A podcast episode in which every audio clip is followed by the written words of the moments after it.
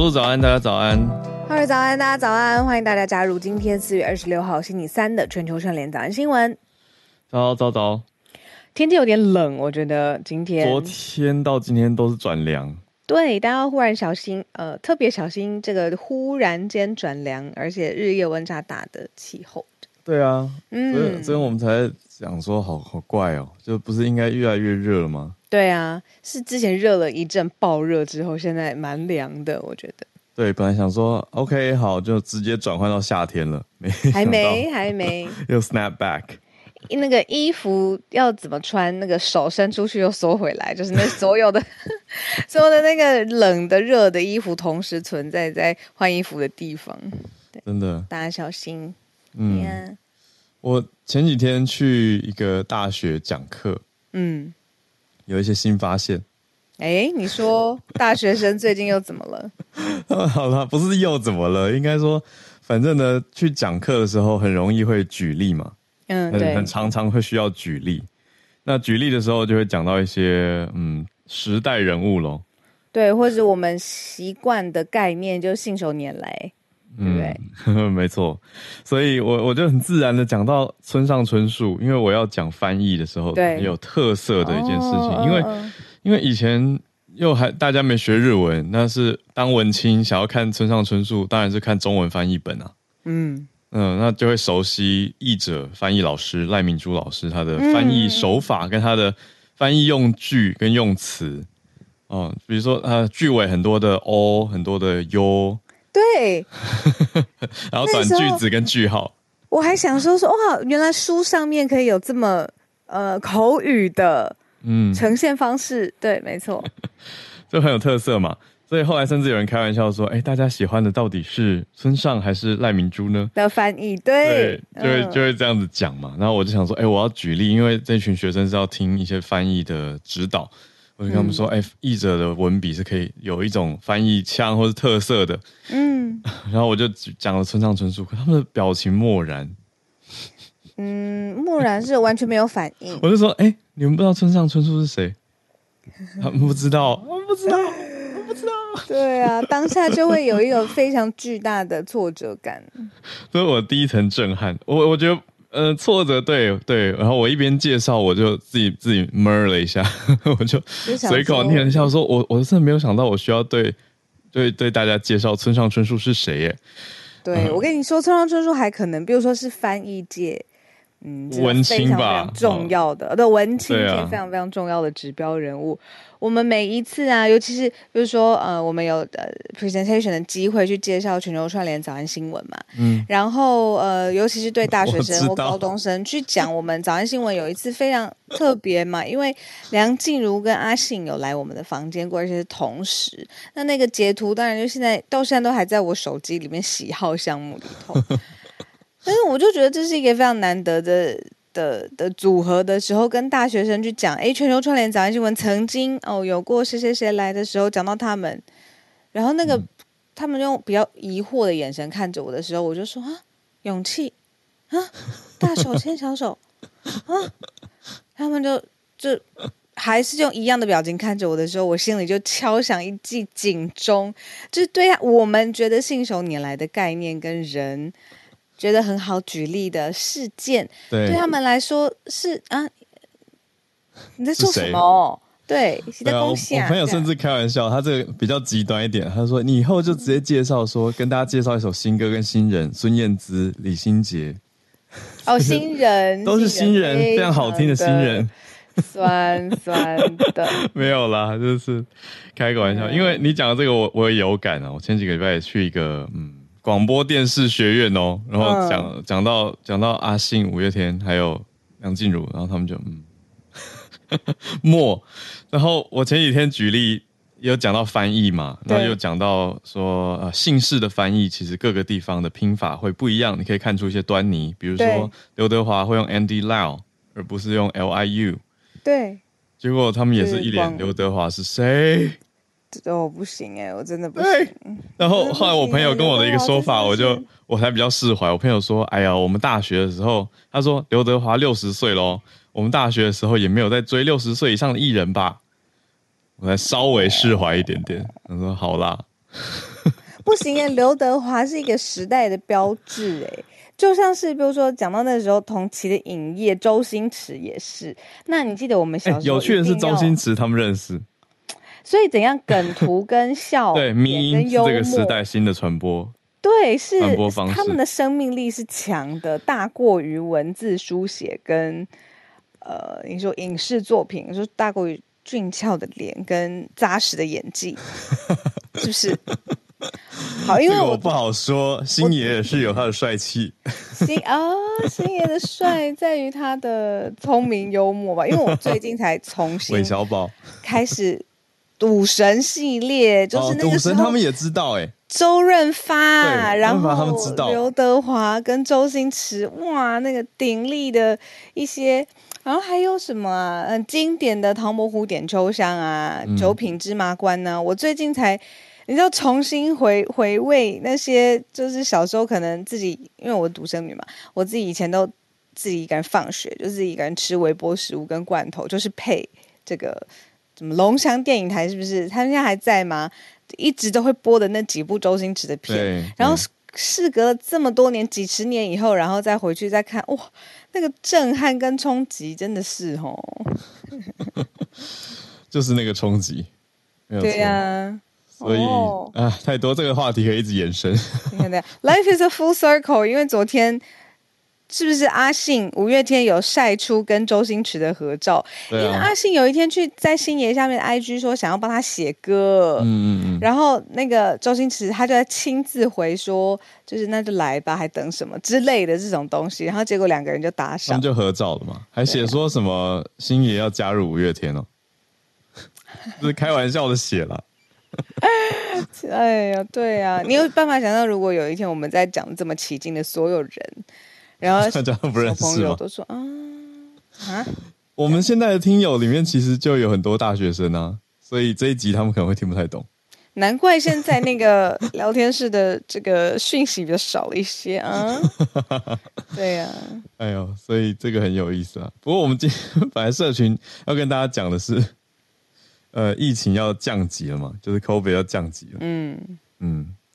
最后结尾快速的带过，指挥中心要解散了，这个直接转过来，直接告诉大家重点。啊、因为好吧，应该说我们在专访里面已经跟指挥官有提到了，了指挥官当时在我们节目里面提早就松口了。他那天超级有诚意的，因为那个不是在我们访纲上面沟通的东西，嗯、但是它是一个非常重磅的消息。然后他就在、嗯、呃句落句子跟句子段落跟段落中间就直接说说，嗯，对，这个记者会以后不会再。例行举行，对，他就说剩两三次嘛，有听的、啊、大家都有听到，对，就淡淡的就说出了，而且我们还跟他确认，好，就我们还愣了一下，就说哦，意思是指挥中心，哦，是，是，对我们当下的想法，我我心里想应该跟你一样吧，就是哎，是在这里做了一个重大的宣布吗？很棒，很棒，很棒，对啊，所以就昨天已经正式又宣布了啦，等于是指挥中心要解散了，嗯、呃，经过了一千一百九十七天。的努力，啊、嗯，来准备要把呃 COVID-19 降为没那么严重层级的流行传染病。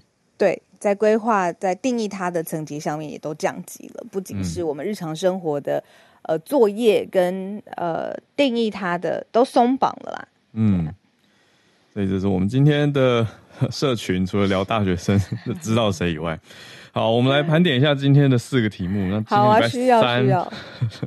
待会八点半一样会有 SMC 早科学。早科学，那我们先一题一题来哦。好，今天第一题是延续前几天在关注这几天很动荡的苏丹内乱的事情。那现在在美国、还有法国、日本等等大国家都在宣布撤侨的时候呢，现在终于有一个稍微缓和一下下，暂时停火七十二小时。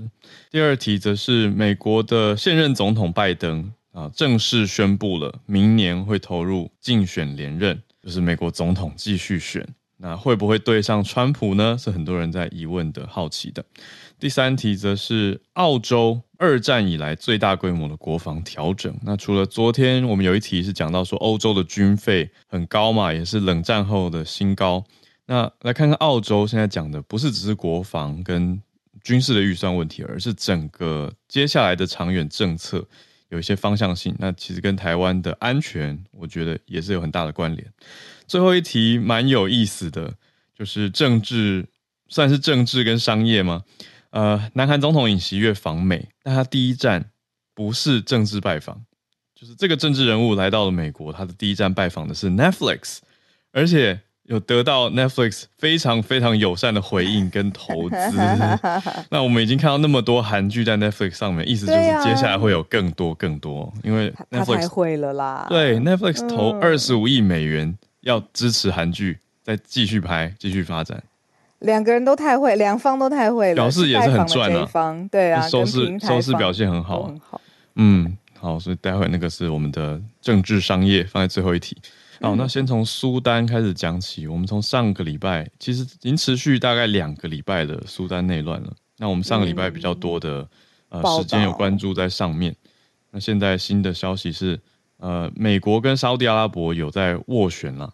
从四月十五号开始，苏丹就开始爆发战斗、内乱，然后是由就是苏丹政府跟一个准呃武装团体叫做苏丹武装部队来呃一起发动的，然后互相对峙这样子。那最严重的时候，例如说呃欧盟已经撤出了上千的公民，然后法国大使馆都关闭了。然后像是印度啊，各各个不同的国家，美国、英国都撤侨，因为情况真的蛮危急的。目前最保守的统计是至少造成四百二十七人死亡，那非常重要的。像是医院啊、基础设施啊、服务的设施啊，都毁损了。嗯，那住宅区现在是战区，这个完全可以想象。我们有看到一些照片哦，例如说，呃，建筑物上真的是市区建筑物上面就冒出大大的浓烟，就是你可以想得到的战争的情况是发生在苏丹地区。嗯，好，那出现了来调停的国家，对，呃，沙乌地阿拉伯还有美国。一起斡旋，然后由美国国务卿布林肯来宣布说，经过两天的谈判，有一个停火协议，停火协议至少要停火七十二个小时。嗯，那停个三天，呃，对，没错。而且这个是经历很辛苦的两天的紧张的谈判的结果。但是之前有过几次的停火协议，嗯，苏丹这边在交战的两边是都没有遵守的。对啊。嗯，因为这毕竟也是一个国际上面协议的结论嘛，那有没有真的约束力？是不是能够真的按照这样子实行下去？其实也是要看他们斡旋当中谈的条件如何。嗯，那可以跟大家呃几个城市，我们其实算是非常少听到，可能也相对比较模糊，但是都苏丹当中的大城市，像是克图木，像是恩图曼，这些都是。嗯呃，现在常常发生空袭，然后空袭之后就会跟地面互相交火的几个地区，嗯、现在也还是蛮焦灼的。所以大家都在看说，现在虽然内乱稍微暂停一下，但是会不会就是 honor 这个国际当中斡旋协调出来的停火协议，然后最后找到一个安全，不能说安全呐、啊，就是落幕的解套方式。现在大家都非常在乎。嗯、对。那这一次的停火协议看来，目前两边是比较遵守的，就跟前几次相比之下，包括呃交战的两边嘛，呃一边是苏丹快速支援部队，嗯，他们是说已经同意从午夜半夜子夜时子时，呃子夜应该说半夜十二点午夜啊，然后开始停火。那另外一边是苏丹武装部队也公开宣布说同意停火了，嗯嗯嗯，所以两边会继续的谈判。嗯嗯呃，但是 CNN 对于这个停火的协议，他们报道是说，其实是有一点点存疑的。说爆发冲突一个多星期以来，苏丹的首都，例如我们刚才说克图木的居民就有被告知说留在室内啊，食物跟饮水啊，其实都非常不够。那各国争先恐后，我们都看到那个。外交人员啊，平民全部都撤离出来，但是监测的组织就有说，苏丹现在是网络是中断的，连接率现在是一般来说，如果是百分之百，现在连接率是百分之二。所以 CNN 就说，对，在这样子的监控的状态之下，其实他有没有办法真的是完完全全的停火跟协议，还是有一些担忧。你看，从原本百分之百的网络连接，可能外界也知道资讯的状态，现在是百分之二。这个差异其实是蛮大的，所以还有一些疑虑了。嗯嗯嗯，好，这个就是继续延续下去的题目。嗯、好，那我们来看第二题吧。刚刚讲到在居中协调的美国，对。非常重要哦，拜登正式宣布参选了。虽然呢，政坛一直有这样子的呼声，但是正式由他来宣布出来，这还是有非常意义的。连希望可以参选连任二零二四的美国总统。那昨天大家都知道，我非常喜欢看就是美国脱口秀嘛，就是 The Tonight Show。然后他们就说，就是拜登他希望他。呃，再多四年，呃，意思是说，那个他开开玩笑的方向就是说，呃，he wants four more years as president and as in general，就是在说笑他说他的年事已高，他当然希望就是各方面其实都要有四年多一点的，呃，Jimmy Fallon，然后他就说就是四年的时候，对，Tonight Show，然后他就说哦，再多四年我 I can get things done，然后他就说美国人民会说。拜登老先生，我们已经给你五十年了，赶快把事情做完吧。因为他其实，在政治生涯上面，其实有一个非常长的，然后其实也算是专业的政治的工作人士，嗯、对啊。所以其实，因为大家都知道美呃 NBC，然后的 Tonight Show 是非常非常亲民主党的。哦，最近美国的电视圈发生很大的大动荡，这之之后再说。有有昨天 Fox 啊，对对对，没错。那那 NBC 那个 Jimmy Fallon 他出来啊，就是说他就是唯一现在 still employee 的这个还有工作的这个电视主持人，就是暗封这个大风潮。但是他认为说，就是非常非常重要的事情，就是他再次拜登啊，指的是拜登再次宣布连任竞选，嗯、那其实是非常有重要意义的嘛。对，等于是说民主党已经谈出来了结论了。对啊，可以这样说嘛？那就是还是代表由民主党由拜登继续代表来角逐连任。嗯，那刚才为什么我会想到这个笑话呢？就是 four more years as president and, and in general，因为现在好烦，很坏，他们很会写这样。哎呦，拜登今年八十岁了，他是美国史上第一个超过我超过八十岁的总统。哦，对啊，他是真的是你看美国就是开国以来。对，所有担任总统，你看这个背景蛮多元的，年纪也很多元嘛，就是第一次超过八十岁。嗯，那他过去当然，比如说他上那个空军一号常常跌倒啊，这这个大家 做很多梗图了。比如他上来下来的时候，在搭那个阶梯的时候，爬楼梯的时候跌倒，或者他说错话，或者他出席公开场合他打一些瞌睡，这些全部都集成一个，你知道网络就非常喜欢捕捉这种不经意的瞬间，然后觉得说真的是。以前的政治人物怎么可能会发生的事情？现在他必须要好好处理这个新时代的选战打法。这个网络随时人手一机直播的时代，对呀、啊，啊，然后媒体捕捉的资讯量也比以前多，特别是影音资讯。你讲这个让我很感慨，因为上次就有一个算是学生或粉丝嘛，反正就是传私讯来，嗯，那他就是一直转这些呃，特别是讨厌我们直接讲讨厌拜登的媒体好了。去集结的这些画面，然后来问我说：“老师，你以英文老师的观点来看，拜登的英文跟说话方式是不是有问题？”然后我想说，没有问题，就是你都集结人家讲错话的时候，当然会看起来很夸张啊。哦，因为他的那个 focus 是放在对，就 once you set the focus，那出出锤的地方，对，你就一直剪人家出锤嘛。嗯、那那那个吐锤就就没有人会听起来在吐锤的时候听起来不吐锤吧？我在讲什么？最近很多好笑的留言啊，就是这个样子。很多好笑的留言不是说什么除了难听的部分都很好听。这跟那个什么，我今天一一天又过去了，我觉得什么二二十四个小时就是一样的意思啊。哦，我今天听君一席话，如听一席话。现在很多这种废物留言就很好笑。哎呦！哎，可是你说迷音这是一部分，嗯、好笑是一部分，选民会不会在意国家领导者的健康？会不会作为一个选择的重要标准？我觉得是会的耶。我会在意我的领导者是健康的呀，因为他的心智对必须是要 sound 吧，至少吧，对啊，他的心智状态跟他的身体状态。可是怎么样判断一个人的心智？你是对，所以你要小心。对不对？看很多短影音，对我的意思就是他一定是那样。对啊，短影音的事情或是影片揭露的事情，真的是风波很多啊，也不只是美国嘛。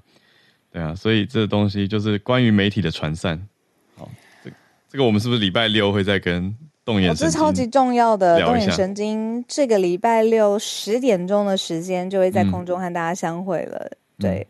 我跟 Sandra 非常早之前就互相认识了，才刚刚他跟视网膜 pair up 一起做内容的时候，哦、对啊，那个时候我就跟他聊过，就是说如果把这些呃时事呃用英文的角度，我们把它报道出来会怎么样？嗯、对啊，Sandra 那时候就说，那你要加入一些 spicy 的，对对的角度啊，对，这很重要。这个礼拜六早上十点的时间，我们就聊聊他的专场。好好，我们看怎么样可以让早安新闻在 更更更辛辣吗？或者更更多人可以认识，扩散更广。好，那讲回这一题，目前民主党这边很明确了嘛，就是拜登会竞选连任。呃，但是共和党这边，呃，川普是早就已经说要投入选举了啦。可是共和党还没有很明确的说是由谁来代表嘛。我觉得除了有一些呃可能的现在声势也很高的人选之外，其实这个官司持续，就是川普的官司持续。我那天听了一个呃 Wall Street Wall Street Journal，他特别讲说有没有可能他现在的官司让川普去坐牢，其实是有可能的。所以，哦、嗯，他的分析就是说以司法的角度上面来看，所以他有没有办法真的还有身份可以参选，现在是打一个问号。所以现在共和党这边的人选还没有对对应的呼之欲出，可是我跟你说也不能推太晚，因为现在等于是民主党这边已经确认了嘛，共和党他的压力一定也是存在的。嗯嗯嗯嗯，对呀、啊。好的，所以这是明年年底嘛？年初年初，明年年初，哎，年年底了，二零二四年底年年初是我们年初是台湾选，是我们年初台湾选，对，美国是明年底嘛。好，所以还有一些时间，可以，可以，可以。那我们来看看南半球吧。嗯、对，澳洲有一个很重大的国防调整要发展的东西。我刚说跟台湾有关，是因为要发展长城打击。嗯嗯嗯嗯。那很大的因素就是要制衡中国嘛。非常非常重要，对呀、啊。嗯、呃，发布了一个叫做《国防战略检讨》的报告。那这个报告当中呢，就建议说，从如果以时间点上面来看，二次世界大战以来，你要做一个最大规模的调整，比如说在国内要生产呃相关的导引的武器，然后还有外交的事项都要做一个大规模的变化，因为就是要因应中国会带来的威胁。例如说，他们去看美国的角色，美国不再是整个印太地区 （Indo-Pacific） 是他们提出的，甚至是拜登政府的外交的政策。呃，呃，sorry，川普时代的外交政策现在延续到这个拜登政府都持续，但是澳洲这边的评估是说，美国它不是唯一一个领导者，身为其他有能力的国家，要保卫自己，甚至要在区域当中更有权力的话，自己的这个战略步骤需要做。大幅度、大规模的变化，比如说以长城精准打击就作为一个优先的事项。美中之间的激烈竞争有可能造成的威胁，现在澳洲都要准备好了。那不仅是中方的威胁，澳洲自己要准备好，也希望在区域当中担负起更多的权力跟影响力嘛。嗯，对呀、啊，所以他们选择了一个基地，就是在澳洲的北部。接下来呢，会训练、发展、吓阻，还有保护贸易路线跟通讯，这些呢都是非常重要的，在这个报告当中建议的重点。最后一个结论就是说，如果你对照上面来看，中国它也开始建立从二次世界大战以来最大规模的军事建设，嗯，而且甚至是在澳洲邻近的地区。都可以感觉到是不是有战略方面的竞争？那作为相呼应，澳洲自己也得做好准备才行。所以大规模的国防调整现在正在澳洲发生。嗯，有提到一个关键是飞弹时代，嗯、也就是现在还蛮多国家，包括中国是发展长城飞弹嘛。那澳洲这边的相对因应是也提到说。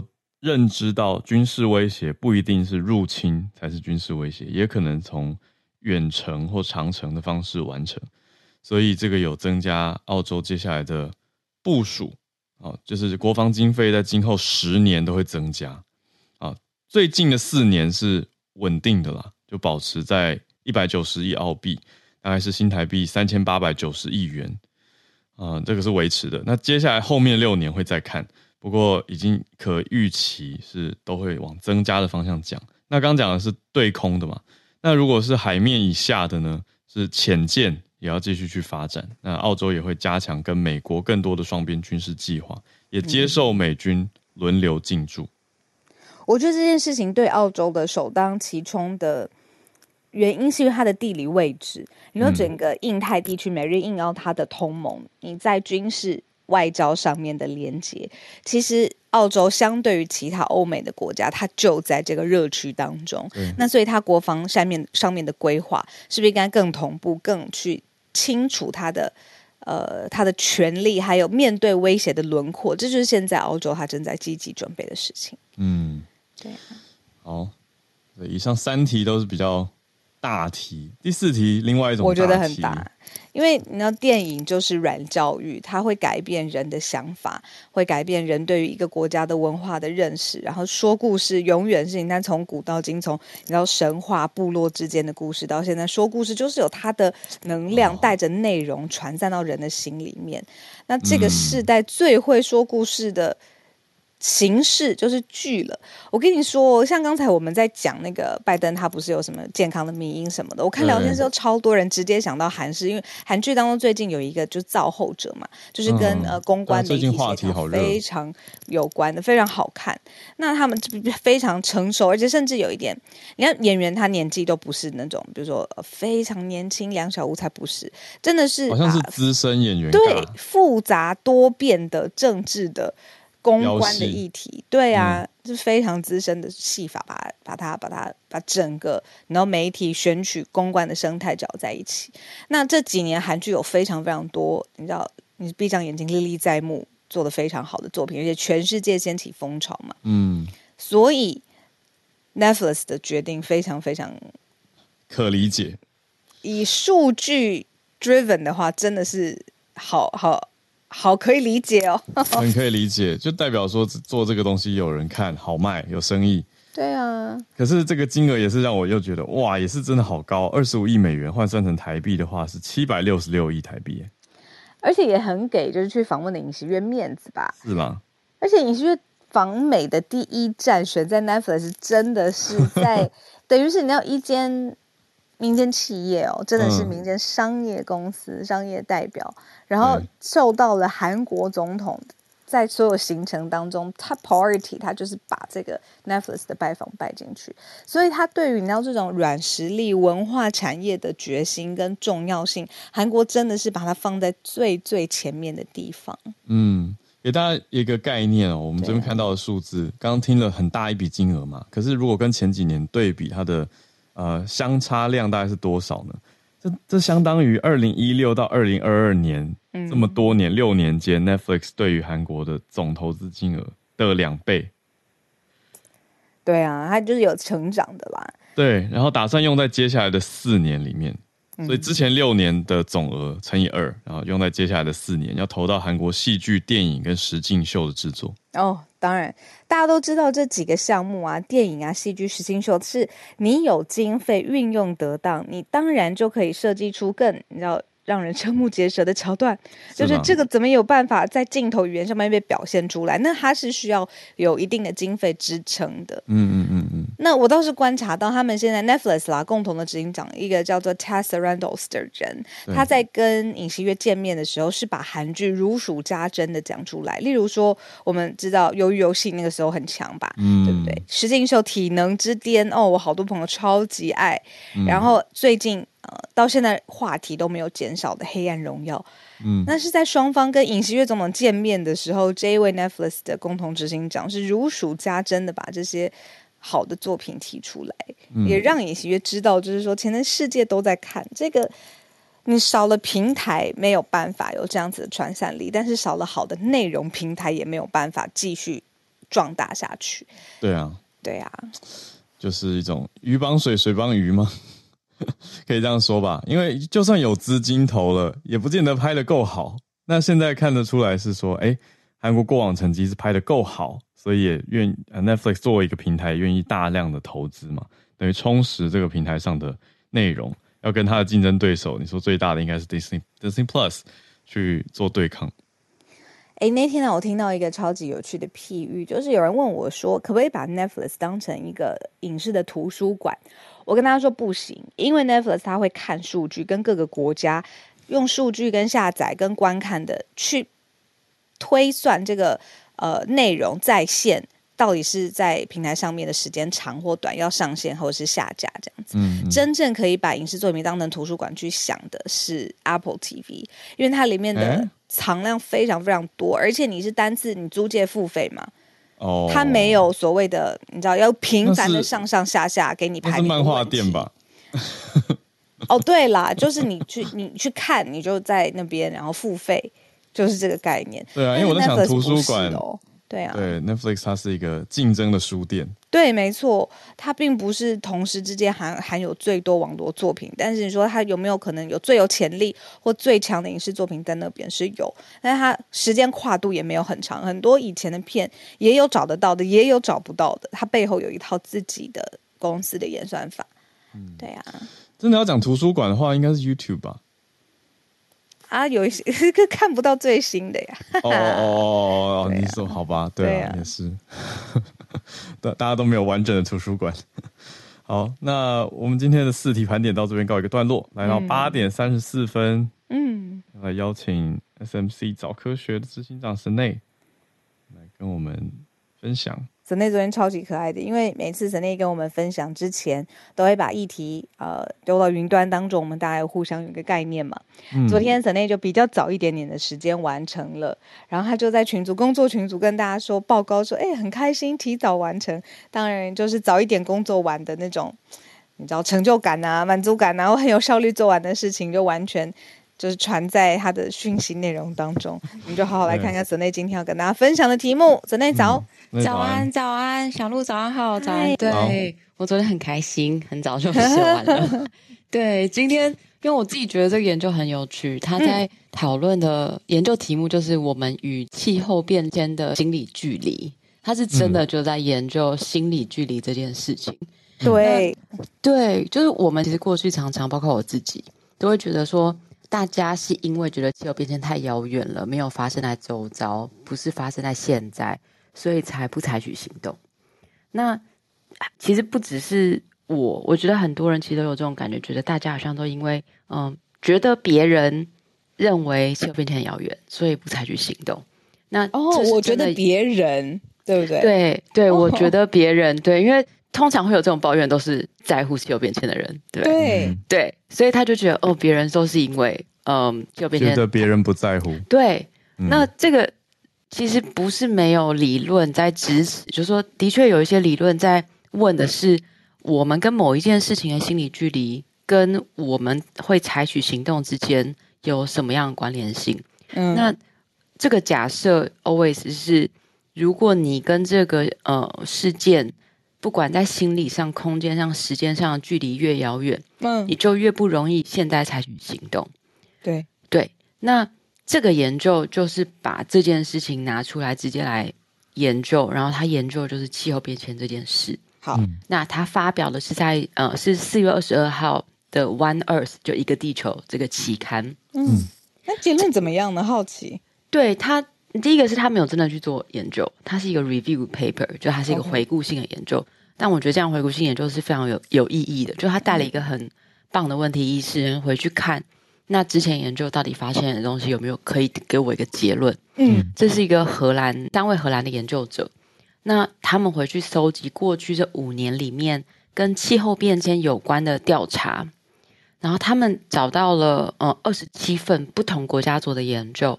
他们发现，在这二十七份的研究当中，其实很多人都已经意识到气候变迁正在发生，或者气候变迁对他们国家来说已经造成威胁跟损失。嗯，那这些研究有的是地区性的，但有些是很大型的，是跨国的。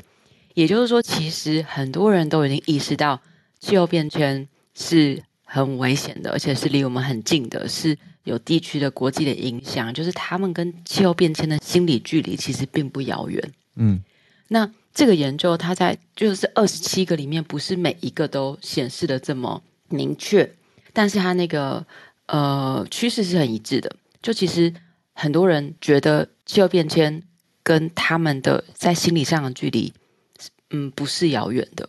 这里面啊，它有例如说，嗯，有一个研究是横跨了二零一九年到二零二零二一年，总共一百二十一个国家，超过十万个受试者，这里面有四十一 percent 的人认为气候变迁是很严重的威胁。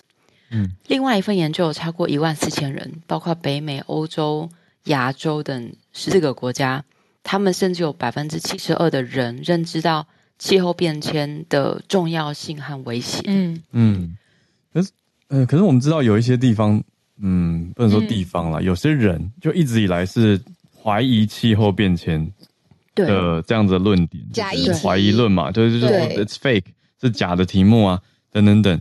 那那这些地方，或者在这些倡议想法比较盛行的地方，调查结果还是一样吗？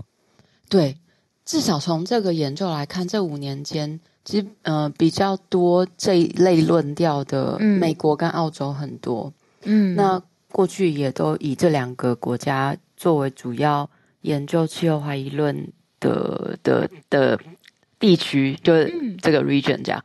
那有这样，但是这个研究发现，如果回去看这过去这五年，这两个国家也将近有过半的人认知到气候变迁会造成影响，而这个影响不只是国家这么大尺度，甚至国际这种尺度。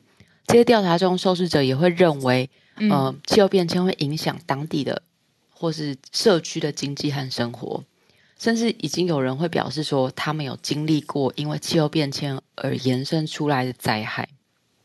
嗯，也就是说，其实很多人意识到气候变迁是威胁，那个心理距离并不遥远。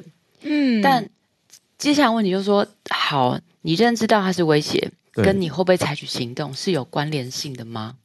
如果是理论上，或者是不能说理论上，就是大家预设假设应该觉得有吧？对，如果我觉得我会有危险的话，我应该要我应该要做点什么，对不对？对啊，对。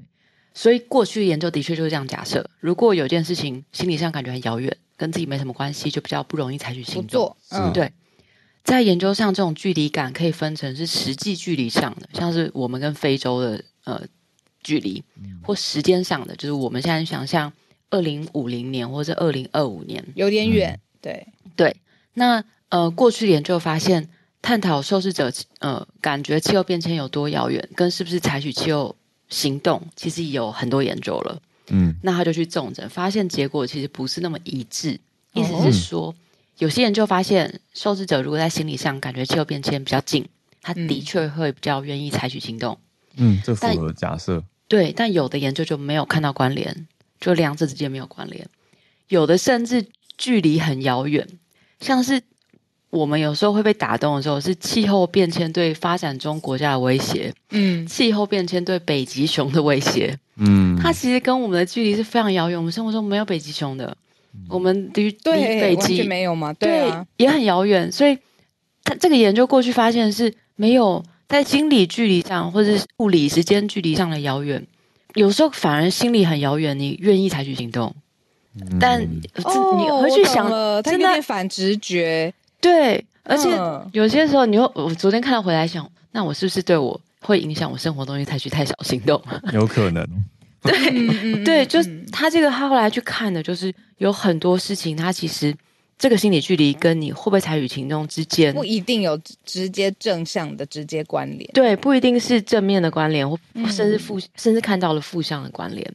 嗯，但是我觉得研究比较珍贵的地方是，他发现如果啊。真的会让人采取行动。其实很多时候是因为人们对于气候变迁的成因、它的原因，例如说知识上知道哦，是因为人类燃烧化石燃料、我们开发天然森林这些人为的因素造成了气候变迁。嗯，如果越了解，对这件事情感知越强，那会担心的人，他是越会采取行动的。嗯、这个其实跟过去的研究很应该是说。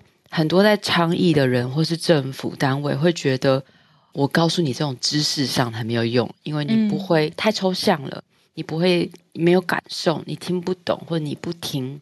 但是研究看到有三十篇的呃，他们其实是致力去降低人们跟气候变迁的心理距离，有二十五篇都没有看到人们因为缩短了跟气候变迁的心理距离而采取行动。嗯嗯嗯，反而是。如果你今天让更多的人知道这个抽象层次的知识上的概念，为什么？有气候变迁，它会发生什么事情，那它反而会让人们觉得我应该要做点什么。所以，我们原本会觉得，呃，人们是因为离很离离很远，所以不采取行动，甚所以很多人都往这个方向去设想他的策略，嗯，或是例如说，我要多谈，我要想办法让你在乎，嗯，对，甚至有的时候就像一开始讲的，会觉得就是因为你不在乎，就是因为你觉得他离你很遥远，所以你什么都不做。但是这，这样很很有压力。其实对，他不只是因为有不一定是这样子。对，嗯、第一个他不一定是这样。再来就是你只会让更多人觉得，应该说你反而会让那个沟通的机会消失，或是你会让别人反而不想要跟你沟通。嗯，所以在这件事情上面，我觉得这篇研究告诉我们的是：第一个，我们原本觉得的事情，我们觉得别人不在乎，所以他不行动，可能不是真的。嗯，对，那。我觉得接下来要问的是，好，那要怎么样让大家可以一起行动？因为这件事情，它的确是需要每一个人你得要关注，因为它要影响就是这个 One Earth。嗯，那这是这个研究给我觉得最重要的地方是：第一个，我们原本觉得事情它不一定是真的；第二个，也许我们该讲的是行动层面。如果大家可以越方便的去做这个行动，也许大家就会越愿意做这个行动。而不是用一种我要想办法让你了解，我觉得你都不在乎，你要越在乎，你才会越行动，可能根本就不是这样。嗯嗯嗯，对对对，理解。哇，这件事情有一点点呃，他讲的事情蛮抽象的，就是我们到底付出行动之前，跟我们想象中我们对议题的在乎程度，有的时候其实并没有那么直接的关联，这是我听到的结论。对对，没错没错，对，就是这个结论。然后。所以我觉得，如果有更多人愿意投入下去，不管是做研究，或是直接去促使那个行动，我觉得也许会是更重要的，对，对，是非常重要的事情。嗯、对啊，谢谢大家，谢谢小鹿跟浩尔，谢谢神内，谢谢 Science Media Center 台湾科技媒体中心 s u n a y 带来每周三，呃，一个科学上面的观念，或是科学上面他想要跟大家分享的研究，是这样子的时间。嗯、好，那接下来我们就开放。所有的朋友有兴趣、有想分享的议题，现在可以举手跟我们一起聊聊。像我刚刚有看到，我邀请翠翠上来我们的节目当中，跟我们一起讲讲话。那翠翠现在真的已经是我们的日本东京代表了。翠翠早安，翠翠早。翠翠的麦克风刚刚不小心被按掉了，不是不是，我短暂开起来，我我，手机不小心摔在地上，不好意思。好，好，早安，小鹿早安。好，好，那。嗯，我今天还是要继续分享接续有关于我们就是日本选举的话题。然后顺带一提，其实上个礼拜啊，在东京，就是在我店附近，就是代代木公园有办一个就是东京的嗯同志嗯彩虹大游行。那像涩谷的我们 PARCO 直接把我们的招牌变成了就是彩虹的颜色。那附近的全家啊，他们也就是挂上了彩虹的旗帜，甚至他们有那种炸鸡的袋。袋子也把它换成了就是彩虹的袋子，就非常的可爱。那就是我想要延续这一个同志大游行，要分享的是，嗯，其实呢，在日本的爱知县，他们这一次的市议员选举里面诞生的同，嗯嗯，首位就是出柜的男同志。另外的是，他的伴侣是来自台湾，这样子。嗯，对，那嗯，这是这是每日新闻的的报道，然后中央社他把它翻译，然后就说这是。爱知县首一次首次有就是 LGBTQ 的那个议员这样子，那嗯，其实这一位嗯，他叫做嗯柴口先生，他是在那个爱知县南部一个人口约五万的高滨市当选的市议员。对，那他其实表示说，他从小因为喜欢同性，他怕怕不是遭遭受歧视，所以他一直就是不敢跟就是朋友啊，或是嗯父母出柜。然后是因为他在两年前跟这个他的伴侣，嗯，刘先生相遇之后，他就是怎么讲？他突然就是大开眼界，而且因为其实刘先生他本身在那个大学担任就是讲师，而且呢，他同时是那个从事性别运动，然后公开争争取同志权。所以呢，其实，在去年四月，其实高宾市他们也有开放所谓的性少数者登记，所谓的同志关系宣誓制度，也就是说，他们宣誓他们是伴侣，然后他们也成为了高宾市第一对，就嗯，就是第一嗯第一对登记的伴侣，所以他也就是像在这个情况之下，就是跟大家就是出轨，所以他后来呢，就在半年后决定要参选议员。那甚至可是也因为这个原因，其实在爱知县的议会网站有出现过，他们觉得同性婚好恶心的留言。那他的伴侣也非常的呛的，直接展开联署要对方道道歉这样子。那嗯，非常庆幸的是，他在最后的选举呢，他也是当选。但是他们也曾经在选举的时候，他们的海报遭到不明人士的烧毁。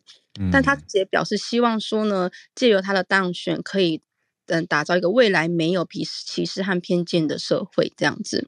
那另外还有一个在爱知县，他们还有另外一个嗯叫做村里日景市的。有一个议员也是当选，然后呢，他是接受过变性手术，从男性变成女性的跨性别者。那目前其实，在日本啊，像这样子公开呃公开出柜，或是说他是性少数的人，大概目前有十五位。其实从以前的嘛，现在还是蛮多有性别偏见的这个时代啊。但是我觉得，其实慢慢的有在改变，是一个好事。那也期待日本可以早日承认同性婚，因为因为它毕竟是 G7 里面唯一没有。承认同性婚的国家。嗯、好，那就是我的分享，谢谢。真的是听得出来这几年的变化，哎，嗯，就是从以前，像刚刚从翠翠一开始讲到说在，在在涩谷这边会有呃直接彩虹旗啊，还有把百货的 logo 都变成头头上彩虹的颜色。嗯，在在我过去认知的日本是很难想象的。而且我觉得这个议题啊，我也很感谢翠翠一直蛮关注的。上来分享过很多次当中，这个议题也是翠翠分享的一个重点之一。我才知道说，哦，原来现在日本社会的情况、气氛，然后文化上面最大的公约数，大家的观感是什么？嗯，对啊，真的是认识现在状态一扇窗，这样子对我来说，嗯嗯，听到逐渐的变化跟一些趋向，谢谢翠翠。那我们再继续来连线到温哥华的信奇老师。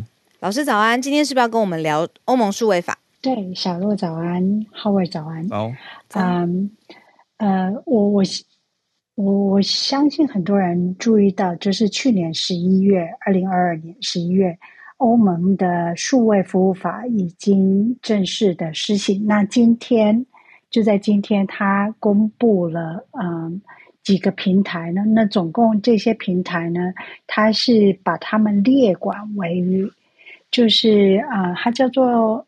非常大型网络平台，那这个非常大型网络平台就是它的活跃的用户数必须要在四千五百万以上，嗯，所以这些平台就是阿里 Express、Amazon Store、Apps、Apple 的 App Store，还有 Booking.com 这些。那这些网络平台呢，它嗯，以如果说他们要继续在欧盟的。国家境内继续啊、呃、营业的话，他们必须要在四个月内把啊、呃、他们修改他们的系统来符合欧盟的数位法的规范。那而且必须要提交他们已经啊、呃、面对了，就是 address 这些年度风险评估的报告。嗯，那最主要的就是说他。这个法案呢，它的主旨是在使用者不受仇恨言论、假假讯息的伤害。嗯嗯。然后，另外有一个很重要的，我们必须要就是关注的，可能就是特别保护未成年的人。嗯。未成年的这些使用者，嗯，因为这些使用者如果他们在这些平台被追踪系统锁定啊，或是因为有一些广告特别去。去啊、嗯，针对这些儿童，这些在欧盟的这个数位法是不允许的。那嗯，有兴趣的朋友可以去看一下，今天也有中文的嗯中央通讯社的的报道出啊、嗯嗯，有播出这个这则新闻。嗯，谢谢你们，谢谢山新老师。呃，欧盟的法律制定有，尤其是在比如说平台内容啊、青少年保护啊，然后呃。怎么规管平台跟平台之间协作？通常都会对其他的其他地区跟国家有一个立法上面的影响力。嗯，因为在这些领域当中，欧盟的立法是严格，而且也比较往前去看的，比较先进、比较前沿的这样子。对，那所以它的影响力如果在欧盟，比如说实施下来，然后真的看到一个比较好的生态，那它对于其他的，比如说美国哦。亚洲的国家的影响力，我觉得它是会扩散开来。对啊，嗯嗯，等于是说去年十一月，老师刚刚有讲到嘛，已经开始实施数位服务法。可是我觉得现在这个才是真正第一波由欧盟执委会来公布使用了。就是过去呃十一月到现在，它比较像是一个呃有有法在有监管，你法立起来以后，那现在是由政府单位的角度去公开的去要求特定的平台，所以就点名了十七家，那啊、呃、平台就十七家，搜寻引擎就是点名两家，Bing 跟 Google，所以都要有一些呼应，所以这加在一起就是十九家嘛，那就必须在四个月内做出调整。就是要加班了，来来符合这个法法令的规定，时间也卡的蛮紧的吼。嗯，对啊，有明确的规范出来。所以内容有哪些？我看哦，呃、嗯，内容内容还蛮细的，就是老师刚刚有讲到的是说，使用者他可以自己得到更多透明的资讯，然后知道自己是为什么被推播特定的资讯，还可以选择退出。这真的很重要啊！嗯，还可以选择说不要再被平台设定追踪，就是这个叫 profiling，概念上就是说你被、嗯、你被归类嘛，啊，就是你是哪一类的用户，所以我给你看哪一类的内容，然后被强迫推销。哎，我最近也有看到很多社群平台上面会有一个按钮，说我为什么会看到这则讯息？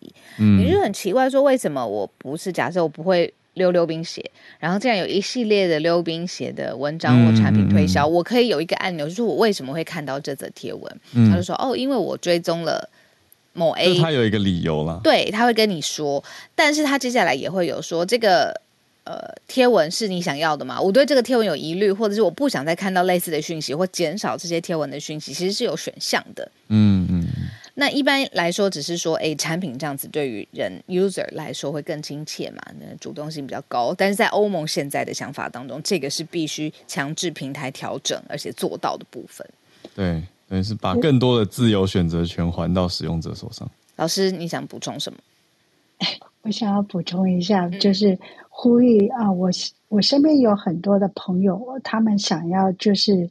替小孩子设立一个 IG 啦，或是 Facebook account，、嗯、对对来记录他们的成长过程。是，但是如果就是说这些嗯记录性的东西，如果就是说他们自己的小孩子未成年啊、嗯，也在使用这些嗯社群媒体的话，那其实这些行销广告呢，如果是。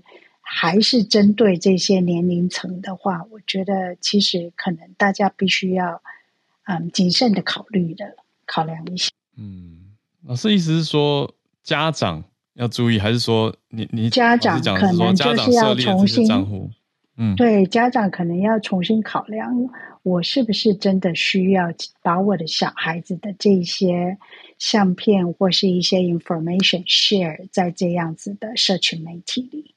如果说我们自己本身的 policy 就是一些政策都还没有设定好去保护这些未成年的儿少，嗯，了解。对，现在就是我觉得这个讨论越来越深层了啊。过往就只是说啊，你不能用我的资料，然后现在是可以用，可是要去除机敏性嘛。那可是现在 profiling 也被列为一个讨论的，就是说，哎，你要让我可以退出，不被你设定 profile。那至于这些家长帮孩子设立的账户跟照片，嗯，也会是一个考量点了，就是跟广告的 target 还有资料使用也是有关联。谢谢老师的观点跟提醒。那我们今天时间也来到尾声，礼拜三的早安新闻，对呀，串联在这边谢谢大家，尤其特别谢谢 Senei，然后谢谢翠翠还有山人新奇老师。那我们就明天同一时间，在早上八点钟的时间，继续跟大家空中再见。啊，前半个小时我们有四题新闻的盘点，后半个小时欢迎大家继续举手。那我们特别欢迎，就是呃没有上来分享过，然后想试试看，但是有点害怕的这一群人。我希望有一群人，因为我在呃工作的场合有遇到，其实蛮蛮蛮常遇到的。嗯、呃，就是我们的听友会来说，其实想举手上台很久了，可是有点怕怕，特别对这一群人信心喊话。第一次其实呃，我们认得出来，浩尔跟我都会特别的想跟你聊聊天啊，多认识你啊。哎，该不会这个就是让他们害怕的地方？对，所以我想特别对这一群人说，别害怕，就上来去说就对啦。有听友给建议，就给我们两个建议，就是说我们是不是要举一些实际的例子，让大家知道，哎，原来只要如何如何简单的准备就可以分享。我们是不是真的没有，连这个都没有？哎，不用。我跟你说，因为准备没有没有没有，听友的角度就是说，他们觉得上来分享的人，哎，大多都。条理清晰，呃，对，然后有自己长期关注的专业等等等，然后就会觉得啊，自己上来可能会讲乱七八糟的。可是我觉得真的不用想那么多，就是上来聊聊一聊吧。对呀，对，就是你平常有在关注的领域跟消息，一定有一些原因，嗯，可以跟我们讲一下来龙去脉，哎，为什么都一直关注？嗯，自己的比如说相关背景，或者长期追了什么议题多久？对啊，为什么特别喜欢？对啊，我觉得就就可以 contribute 很多给大家，嗯，我们都可以一起来学习。明天期待看到你们哦！我我来分享，身为听友的代表，那个我怎么分享新闻，好一点点心得，好啊。对，就是因为说老实话，我到现在我还是会去听回放，我听一看自己讲的如何。但是我觉得在选题的时候，第一个当然是要选你自己有感兴趣的东西嘛。那我觉得一开始分享的时候，其实真的会很单纯，就是呃，你就是比如说像我今天，我可能就是找那个中央社的东西，然后我去分享。可是到后面，你越分享到后面，你会开始，你会觉得越不满。足就是说，你会想要越找越多东西，嗯，可是我觉得一开始你只要找你自己喜欢的东西，你自己感觉有兴趣的，嗯，那别人一定有兴趣，而且说不定别人没兴趣，他听到之后他就觉得有兴趣。所以我觉得，本着就是，嗯，呃，新闻的东西，你挑你自己有兴趣的部分出来分享，你不一定要念整篇文章，就是挑你觉得，哎，这个地方好有趣，我想要讲，那这样就可以了。只是你后面越讲越多，你会开始忍不住找更多新闻，我觉得那会变成是一个习惯。但是一开始真的有兴趣。嗯这是我觉得比较重要的事情，因为，嗯，嗯，我觉得新闻实在太多，包括国，嗯，怎么讲，就是运动啊、政治、社会什么都有。可是不是每个人都可以 catch 这种东西，所以我觉得每个人能分享的东西，说不定是别人不知道的。所以其实每一个人的分享都会成为我们所有听友的养分。嗯嗯，这是我的心得。嗯，嗯，真的说的太好了，谢谢翠翠。对啊，就上来用白话文解析。呃，带来资讯以外，当然你说讲完、分享完资讯，诶，有一些自己的观点在里面，这个也是很自然的事情。那我想大家也会有大家的判断，那就在此跟大家说欢迎啦。总之欢迎大家。那我们的年度计划设系统设定在几天？应该这个礼拜可以吧？最后再再等我们一下下，我们会再跟大家宣布的。好，有可能是明天吗？有可能，我们就看看。那就谢谢大家的支持，我们就明天早上八点再继续串联了，明天见，大家拜拜。